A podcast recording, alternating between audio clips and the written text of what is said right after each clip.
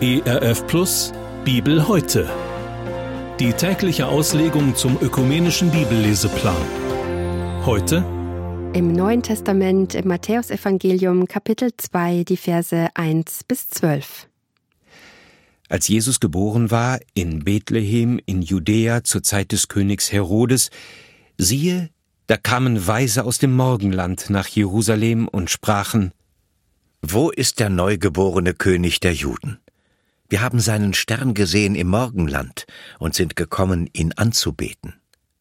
Als das der König Herodes hörte, erschrak er, und mit ihm ganz Jerusalem.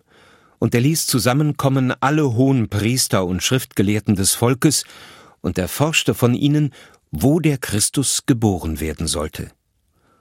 Und sie sagten ihm, In Bethlehem, in Judäa, denn so steht geschrieben durch den Propheten, und du, Bethlehem, im jüdischen Lande, bist keineswegs die kleinste unter den Städten in Juda, denn aus dir wird kommen der Fürst, der mein Volk Israel weiden soll.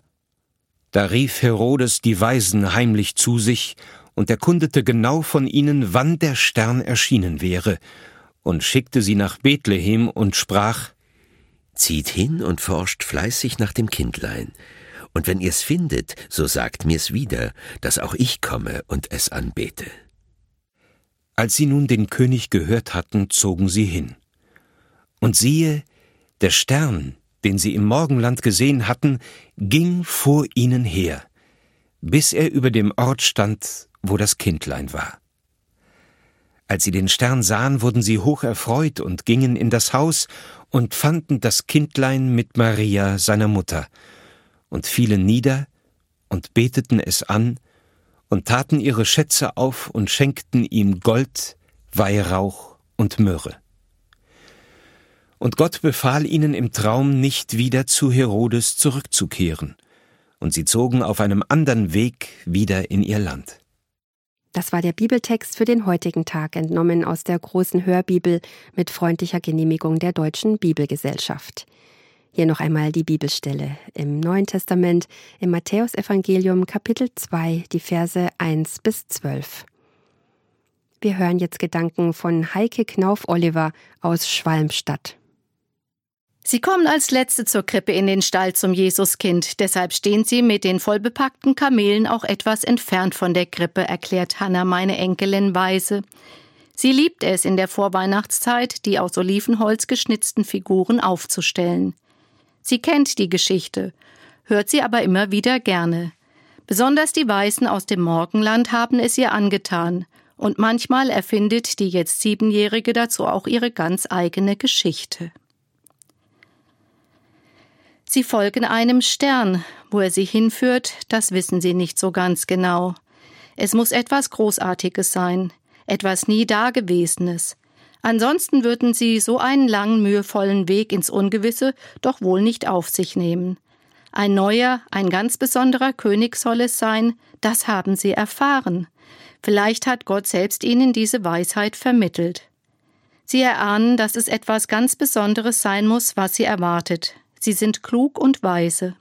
Als die Weisen aus dem Morgenland werden sie in der Bibel im Matthäusevangelium benannt.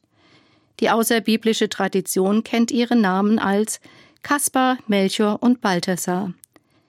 Im mythischen Schriftsinn bezeichnen sie die drei Teile der Welt Asien, Afrika und Europa.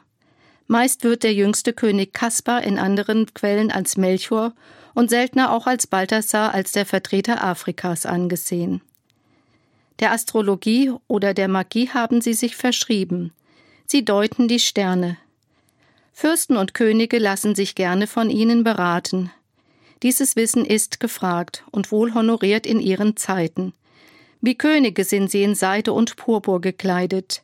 Als solche werden sie auch in manch christlicher Überlieferung bezeichnet. Die heiligen drei Könige. In den orthodoxen Kirchen werden sie nach dem julianischen Kalender zusammen mit den heutigen Weihnachten, dem 25. Dezember, gefeiert und verehrt. Nach allgemeiner theologischer Auffassung repräsentieren sie die Welt der Heiden und suchen nach dem neugeborenen König der Juden. Viele Mythen ranken sich um sie. Ganz genaues weiß man nicht. Doch die Geschichte ist faszinierend bis in die heutige Zeit. Also folgen wir weiter ihnen und dem Stern, dem sie folgen.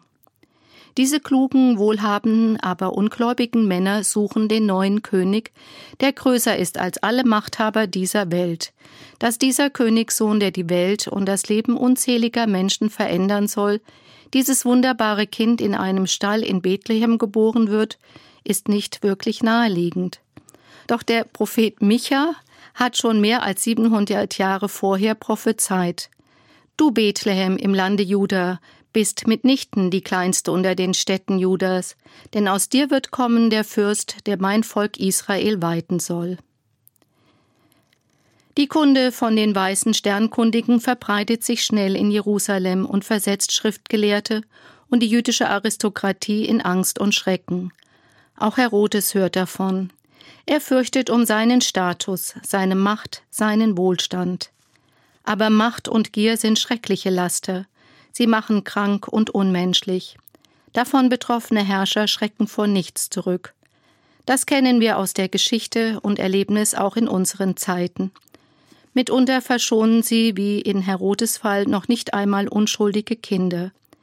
Sie zetteln Kriege an und schalten alles aus, was ihnen entgegensteht. Sie sind fernab von Gott und von Menschlichkeit. Aber Gott ist stärker. Immer wieder setzt er dem Bösen etwas entgegen durch Menschen, die in seinem Sinne handeln. Genauso ist es vor 2000 Jahren geschehen. Gott ist nicht unbedingt in großen, prunkvollen Palästen zugange. Er ist im kleinen, unscheinbaren gegenwärtig. So auch im kleinen Städtchen Bethlehem.